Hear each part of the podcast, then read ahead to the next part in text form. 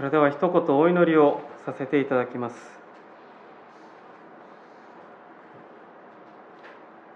愛する天の父なる神様尊い皆を心から賛美をいたします。祈られたようにこの梅雨の時期の体が重たくなるこの季節の中で主が私たち一人一人を励ましてくださりその足を押し出して今日もこのところへと招いてくださったことあなたがこの場所にご臨在くださってあなたの御言葉によって招かれあなたの懐の中で今御言葉を聞こうとしていることを心から感謝をいたします。神様どうか祈られたように私たちは日々さまざまな戦いがありますがこのひととき主を仰がせてください。あなたが私たちのためにどれほどのものを与えてご自身までも捧げてくださったのか。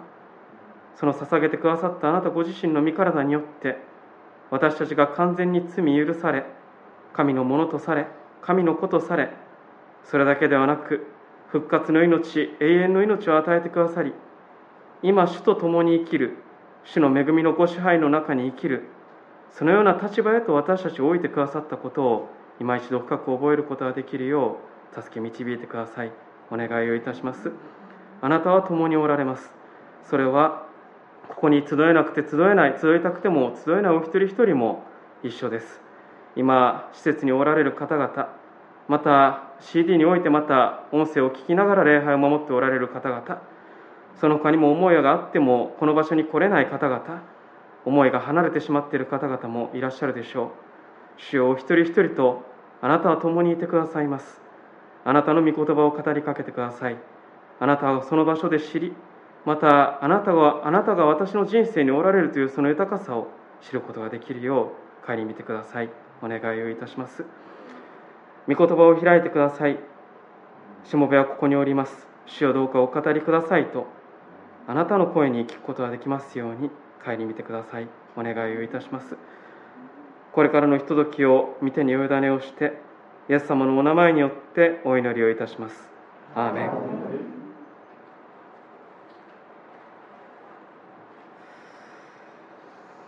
今朝は3週ぶりに主の祈りの言葉を聞いています。で今朝ご一緒に注目をしたいお祈りは私たちを試みに合わせないで悪からお救いくださいというこの祈りの言葉です。で最近、まあ、とある学びの中で改めてあのビクトール・フランクルの「夜と霧」という本を改めて読み返す機会がありました、えー、皆さんもご存知かもしれません。第二次世界大戦下のドイツの強制収容所、まあ、フランクルはダッハウ収容所というところに、まあ後で運ばれる方でしたが、えー、本当にあの強制収容所の光景というのは何と言いますか近現代においては、まあ、この世の悪が集約したような場所の一つであると、まあ、そのように表現することができるでしょう。私が持っている本の中には写真がいくつか載せられている、まあ、そういう版を持っていまして改めて見ますとそこには、人間がまるで物であったり家畜であったりそのように処理されている写真があります、まあ、人間の尊厳とは何か。人間が人間に対してなぜこんなにまで残酷な仕打ちができるのだろうかと、まあ、改めて見ながら思わされることがありました。しかしもっと驚かされるのはそのようなある種収容所で働く人々まさにあの貨物列車に運ばれた人々を、まあ、労働家ガス室かまさにその命の選別をするようなそしてまたガス室に運んで衣服や物を奪いガスのスイッチを押したあの職員たちは実は特別な人たちでは何でもなかったということです。人格異常者でも鬼でも悪魔でも実はなかった。彼らは市政のドイツ人です。収容所の近隣で実に普通の生活を営むドイツ人でした。彼らはまるで朝会社に出勤するかのように収容所に行きデスクワークをするかのように家の掃除をするかのように何千人もの人を殺し定時を過ぎると家に帰って家族と一緒に温かな食卓を囲む。そういうことが実際になされていたわけです。でそういうものを見るときに思わされます。人間とは一体何なんだろうか。ただ、まあ、そういう、まあ、深いテーマを答えることはできませんが、まあ、一つ言えることはこの世界には悪が存在するということです。それは人の心を捉えてしまい人の中にある種醸造されてしまって人を人とは認められなくなるくするような悪が存在をするということです。聖書の中に第一ペテロの5章の8節というところにはこういう言葉がございます。あなた方の敵である悪魔が吠えたける獅子のように誰かを食い尽くそうと探し回っていると。悪魔が獅子のように吠えたけってこの世界を迷っている。まあいろいろなところにいると、まあ、私たちの近隣でも聞きますがなんであんな立派な人がと思わされることがあります。なんであんな立派な人があんな素晴らしい働きをした先生がこういうことになってしまったんだろうというのは牧師界隈でもないわけではありません。しかし私たちもまた、まあ、何と言いますか加害者であったり被害者になりうるという意味では実はここにいる私たち誰一人悪と無関係ではないということです。悪とは無関係ではない。だからこそ今朝の祈りの言葉というのは、まあ、必然的にと言いますか私たち全員に関わる祈りの言葉。私たち全員が祈らなければならない言葉であると思います。私たちを試みに合わせないで悪からお救いください。今朝はこの祈りから、まあ、特に2つの言葉に注目をしてちょっとこの祈りの心を読んでいきたいと思うのです。一つそれは試みという言葉です。試みとは何なのか？そしてもう一つは悪という言葉です。悪とは一体何なのかということです。で順に見てまいりますがまず「試み」という言葉がここで使われております。でこの「試み」という言葉はギリシャ語ではペイラスモスという言葉でして、まあ、意味は、まあ、試みるという、まあ、そのままの意味があるんですけれどももう一つある言葉の意味は何かと言いますと誘惑するという言葉なんです。で皆さんもの新共同訳聖書を読まれた方は分かるかもしれませんが新共同訳聖書でこの箇所は誘惑に合わせずって確か訳されてるわけですでまあ読みながらその試みと誘惑ってだいぶニュアンスが違うような言葉に聞こえますけれどもまあ、実はこれは両方ともの意味が含まれている単語なんですね。ペイラスモス。つまりこの言葉自体が人が何かに誘惑をされてそれによって試みられるという、まあ、そのようなニュアンスの言葉なのです。でじゃあちょっとだけ踏み込んで誘惑とは一体な誘惑とは何なんでしょうか？もう少しばかりここではあのちょっとだけ話すなら人間が持っている欲望っていうものと誘惑っていうものをちょっと意味合いをちょっと整理しないとここの箇所は混乱すると思うのでちょっとだけ整理をさせていただきますと、えっと、聖書に書かれている言葉を見ていくならば人間の欲望っていうのは何ら否定されてません。人間聖書は人間に対して禁欲的でありなさいもしくは欲望全体を悪く見ているという、まあ、そういう見られ方がされるところがありますがそうではないと思います確かに中世の修道院制度においては、まあ、製品という文化がありますからそういうものはあるわけですけれどもしかし聖書が例えば例えばですけども人間が持っている欲求ですね。例えば食欲だとか睡眠欲だとか、まあ、性欲っていうものがまああるとしますしまた綺麗なものが欲しいだとかどこかに行きたいだとか楽しいことがしたいだとかそういう人間の欲を聖書は別に悪いものとしては考えていません。そう言えるのだと思います。で今朝もう一箇所を開こうとしてちょっと私も抜けてたんですがもう一箇所ちょっとお読みしたいのは創世記の2章の15節から17節というところをちょっとお読みしたいと思います。創世記の2章の15節から17節というところ。これはエデンのその神様が、ま、世界を創造されてそのエデンの園の中にアダムとエバを置かれたという、まあ、その神様の、え、書かれた神様のそのなされた技が書かれているところですが創世記の2章の15節から17節というところをちょっとお読みしますとこういうことが書いてあります。神である主は人を連れてきてエデンの園に置きそこを耕させまた守らせた。神である主は人に命じられた。あなたはそののどの木からも木からでも思いのままに食べてよい。しかし善悪の知識の木からは食べてはならない。その木から食べるとき、あなたは必ず死ぬと言われています。神様はアダムとエバにエデンの園を与え、おいしい木の実のどれを食べてもいいと言われました。エデンの園を存分に自由に楽しみなさいと、まあ、それを楽しむためにあなた方にこの世界を置いたんだと言わんばかり。それを置いているわけです。ですから、まあ、エデンの園を楽しむことはいいんですけれどもただ一つだけご存知の通りこの楽しみや自由には条件があったわけです。それは善悪と知識の木から取って食べてはならない。取って食べると必ず死ぬから。ですね。でここで書かれているのは何かと言いますと限度はあるわけです。超えてはいけないラインはあるんです。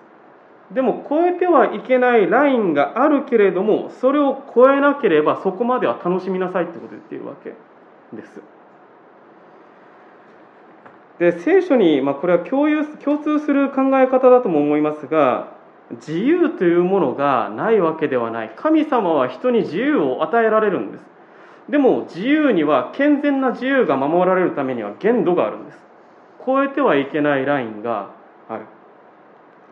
でそしてそれを超えたら死ぬわけです。その言葉の通り著しく人間にとって大事な何かが損なわれてしまうというラインがあるわけです。で実家や立法も、まあ、そういう形態をしているのだと思います。そしてこれはおそらく人間の欲望っていうものにおいても同じなんですね。欲自体は何ら悪いものではありません。いいえ人間欲がなければむしろ健康に生きていくことなどできません。ただし健全な欲にもまた限度があるということです。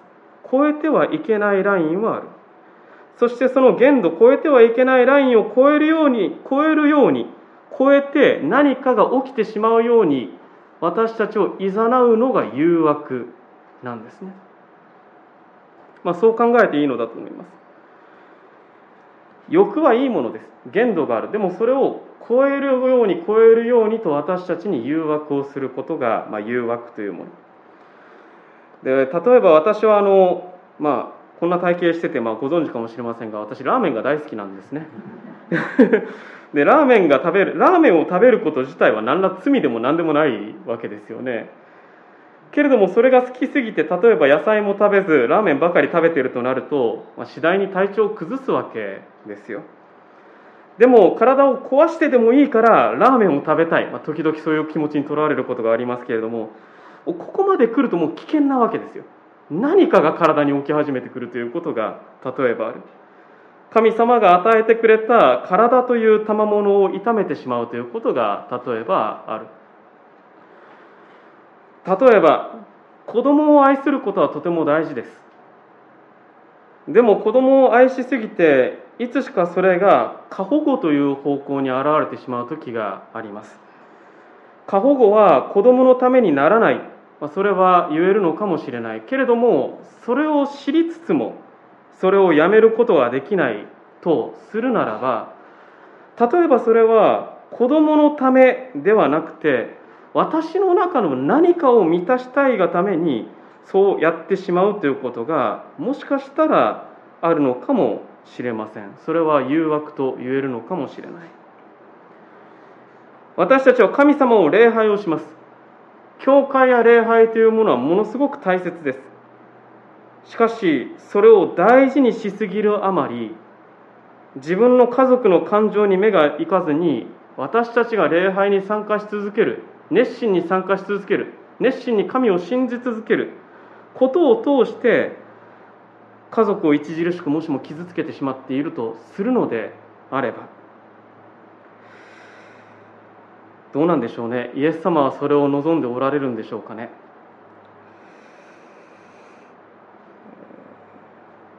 もしかしたら教会や礼拝というものが誘惑というところに変わってしまうということもまたあり得るわけです。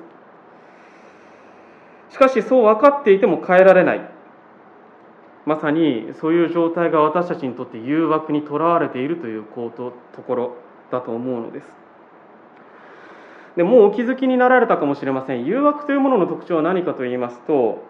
それぞれ動機は正しいんですよ。でそれは何も否定されるべきではない。美味しいご飯が食べたい。いいことです。子供を愛したい。いいことです。教会や礼拝や神様を第一にしたい。いいことです。ただそれぞれには超えてはいけない。いや超えたらちょっと立ち止まって考えなければいけないラインが存在をする。超え始めていくと何が崩れるかと言いますと神様を愛し隣人を愛するという関係性そのラインが傷つき始める。それはイエス様の望むところでしょうかということを私たちは常に考えなければならないのだと思うんです。ヤコブの手紙の1章の13節から14節というところにこの誘惑について書かれている言葉があるのでちょっとだけお読みしたいと思いますがヤコブの手紙聖書の後ろの方ですね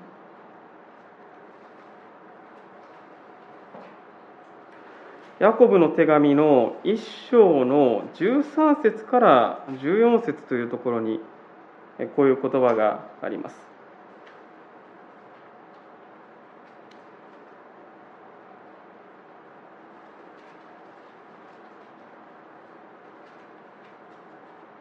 ヤコブの手紙の1章の13節から14節誰でも誘惑されている時神に誘惑されていると言ってはいけません。神は悪に誘惑されることのない方であり、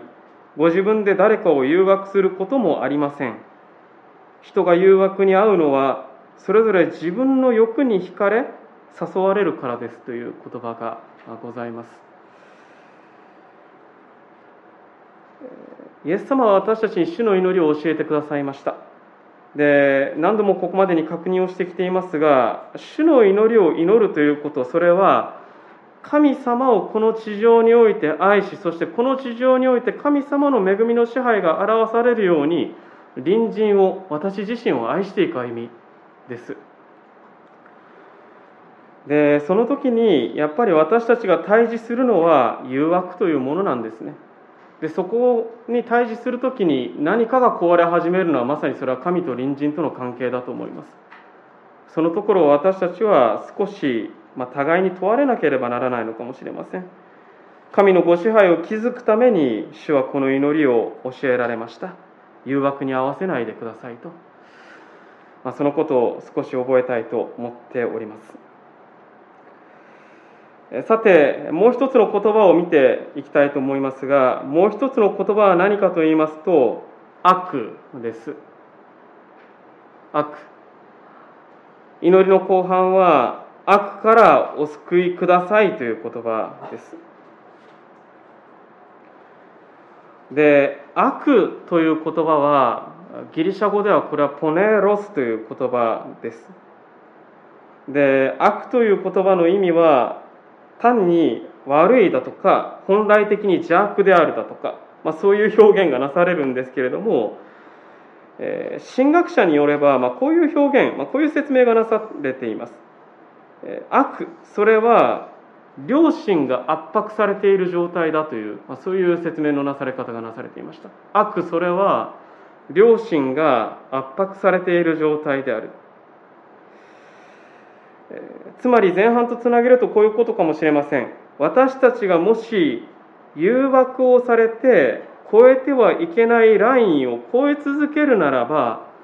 その時に私たちの良心が徐々に圧迫をされ良心が麻痺をしていくという状態になるということです。悪。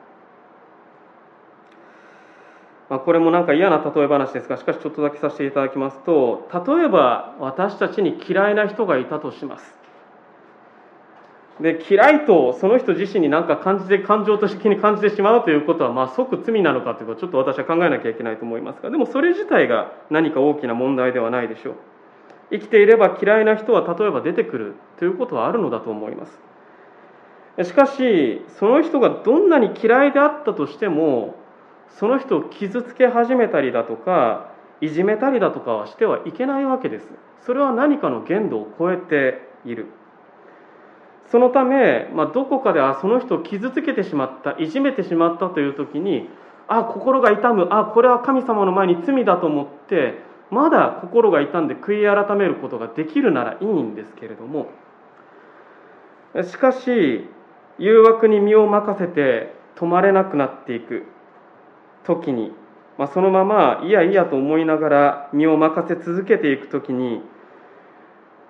まあ、誰がではないですがそうやってとらわれていく人はもしかしたら人を傷つけることをいじめることに対して、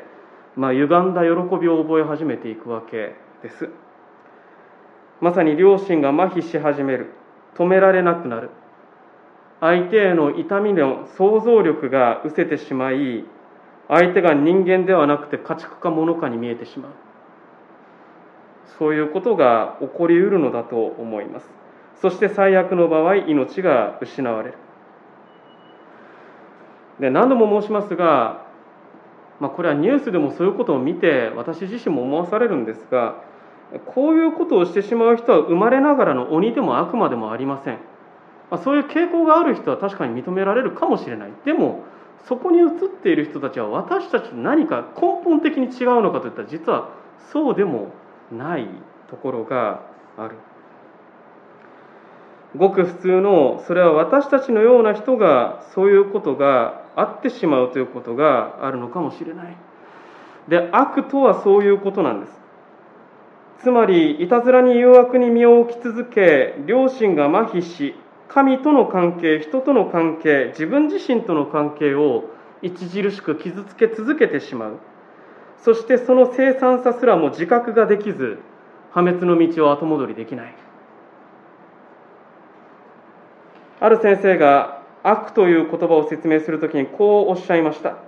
悪とは誘惑に陥る状況が常態化していることである。悪とは誘惑に陥る状況が常態化していることである。誘惑を自覚しながらいたずらにそれを遊ばせるならば、まあ、先ほどのエデンの園の話で言うならば神様は至る所にいいものがあってそれを楽しみなさいと言ってくれているのだけれども誘惑があるわけ善悪と知識の実は目に見て麗しく美味しそうに見えるわけです。でその近くで遊びたくなるんですよ。でもその近くで遊んでいるとその善悪と知識の実はあまりにも美味しそうだからそれを食べずにいるという選択は実はとても難しくなっていく。誘惑のそばで遊び続けるなら実はそれが悪につながっていくということが言えるのかもしれません。そして悪が怖いのはそれが危険であることすら自覚ができない。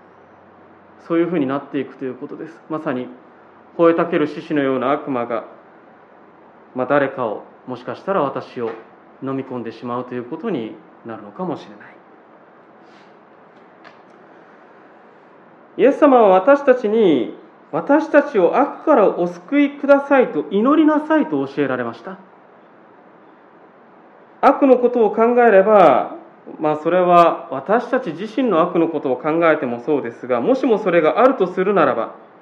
どこまでも解決の糸口が見えない問題に見えてきてしまうということがあるかもしれません。しかしイエス様はこう祈りを教えてくださったわけです。試みや悪についてはあなたたちは神に祈りなさいということです。試みや悪についてあなたが陥っているならばそれはまず神に祈りなさいということです。先ほど近現代において悪の集約の場所があの強制収容所にあると、まあ、ちょっと私はそういう言い方をさせていただきましたがそうであるならば実は聖書の世界における悪の集約の場所というのは一体どこにあったんでしょうか？それはあのゴルゴダの丘です。あの十字架の場面。です。まあ、以前もお話ししたかもしれませんがあのイエス様が十字架にかかられた場面というのは悪が悪があそこに醸造されているというかあそこに濁りきって溜まっているというかそういう光景です。裏切り嘲笑殺人。あらゆる歯止めの効かない悪がイエス・キリストあの十字架につけたというあの場面に表されていきます。キリストを傷つけ釘付けにしました。悪がです。しかしイエス様はこの世界の悪をまさにその身に一心に負いその世界の悪によってあの十字架に釘付けにされてしかしそれに復活なさいました。それは聖書で言うならばキリストは悪にあの復活によって勝利をしたということを言うわけです。ただ、まあ、私自身は、まあ、復活もそうですけれどもあのルカの場面を見るときにつくづく思わされるのはイエス様は悪夢に沈み込んだ人々悪そのものになってしまった人間に向かいこう言われたわけです。父よ彼らをお許しください。彼らは自らが何をしているのかわからないでいるのですと。悪にとらわれ自分が何をしているのかがもうそれすら自覚ができない。神をその手によって十字架につけている。そのことすら気づくことのできない。悪になった人たち。イエス様はその人たちを見つめて言われたんです。父よ彼らをお許しくださいと。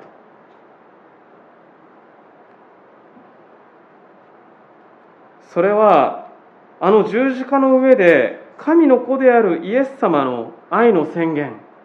愛の宣言というのはこの世界中の悪がどれほど集約しいやその人そのものが悪になってしまったとしても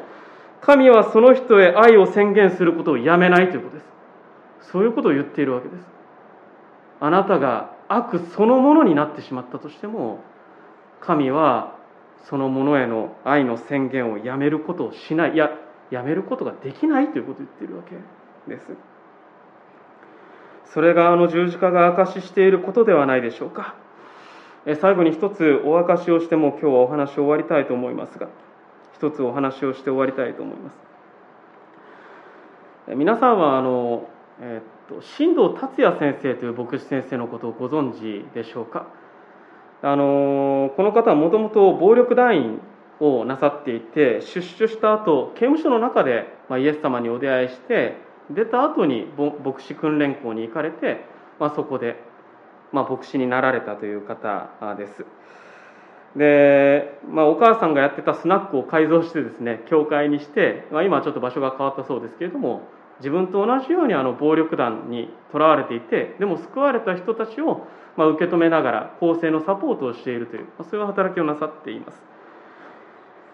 でそういう先生がいるんですけれども、えーまあ、ちょっと話は分かりますが昨年の九州昨年九州のホテルで元暴力団員の男の人が、えー、自分の子供を3人殺害し自らも無理心中を図るというそういう事件がありました。でしかし男性は、まあ、その男性自身は自殺未遂に終わってですねお子さん3人だけの命が奪われた、まあ、妻はもう離婚して離れていたそうです。でその殺人の罪でその男性は裁判にかけられますかけられます。で進藤先生はこの男性側の証人として立っておられるそうです。子供を殺めてしまったその男性の出所後の構成、まあ、暴力団から出た時の出所後の構成に、まあ、新藤先生が関わっておられたそうです。でその男性は、まあ、両親に育児放棄をされ育ち、まあ、若くして暴力団に入り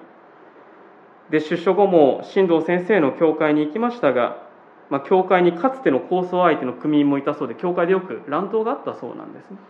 で結果それを注意するとへそを曲げても教会から出て行ってしまった。で出て行った後もお金がなくなったらやってきていや家族の葬儀があるからだとかなんとか言ってお金をもらって絶対返すからって言って一度も返しに来なかった。でそのような音信不通の状態が続いていてある時事件で見たら彼が自分の子供3人の命を奪っていたというそういう事件にあった。男性は、まあ、妻に逃げられていましたからでもこの進藤先生はその奥様を連れてその男性の留置場に会いに行ったそうです。で男性は憔悴しきっていてもう生きていたくない。死刑にしてほしいということを言っている。で世間的に見れば幼い命3人を奪った。それはもう死刑に処するしかないという話になるのかもしれません。しかし進藤先生は彼をかばい続けるんですね。この男性をかばい続ける。そしてこの男性がしたことが決して許されることだ。そんな簡単なことだというわけではない。許されるべきことではないということは重々承知しながらも進藤先生が言うのは罪を償うということは死ぬことでは何も解決がしないということです。罪を償うということは死ぬことで解決はしない。進藤先生は手紙でこう訴えて送っているそうです。まあちょっと言葉がぶっきらぼうで申し訳ないんですがお前死んでこのまま天に行って子供と顔を合わせてお前は一体何て言うんだ？何も変わっていないお前を見て子供たちはお前が罪を償ったと思うのか？罪を償うというのはお前が変わるしかないんだ。死んで罪が償えると思うな。生きていれば必ずお前は変われるんだ。俺はお前を見捨てない。俺と一緒にやろう。そう手紙を送られるそうです。なんと厳しくそしてなんと優しい言葉かなと私自身思わされます。でこの記事を私は見ながら私は神様がもしも目の前にいたらきっと同じことを言うのではないかなと私は思わされます。そしてきっと神様なら何度でもいや俺はお前のところに来て俺がそこから一緒に歩いてやるよと神様はそう言われるのではないかなと私はそう思わされています。何度も申し上げますが欲望と誘惑を正しく理解しなければならないのだと思います。この世界を喜び楽しみましょう。そのために神様は与えてくださいました、まあ、今日は梅雨ですけれども天気が晴れたら美味しいものを食べて気持ちよく外で遊びに行ったらいいのだと思います。それはとても大事なことです。しかし時に人は誘惑にいざなわれて失敗をしてしまうという事実もある。人間には限界があり人間は人間である以上必ず失敗をします。私はそう思っています。私たちは時に誘惑にいざなわれいや悪に陥るということもあり得る。しかし今朝覚えていただきたいのはキリストは悪に勝利されたということです。今なおキリストは生きておられて悪に勝利し続けることができるということです。そしてなおもキリストはあなたへの愛を宣言をされる。そこから一緒に俺とやろうと言われる。だから私たちはそのところでひざまずくわけです。私たちは主が教える祈りをまさに神様にすがるように祈ります。私たちを試みに合わせないで悪からお救いくださいと。どうか主よこのものを憐れんでください。神様ただ私を救ってくださいと。私たちはそこで祈らされる。そしてその祈りは聞かれるわけです。主がそう祈れと教えておられるわけですから。主にあって人は終わることがありません。主にあって人は終わることがありません。どんな悪にとらわれていたとしてもどんなにそこからどうしようもなくなっていたとしても私たちが関わる人でもあの人は自分の悪にすらも自覚できなくなったねというそういう人がいたとしても主にあってその人は決して終わらないんです。それはあなたへの神様の愛が終わっていないように神様の愛というのはその人においても終わっていないからです。自らの誘惑に気づき自らの悪に嘆いたそのところから私たちは悔い改め主の支えによって方向転換が私たちはいつでもできるのです。私たちの現実の中に主の助けを求めさせていただきましょう。まさにすがりつつ祈りつつ私たちを試みに合わせないで悪からお救いくださいと一言お祈りをしてメッセージを終わります。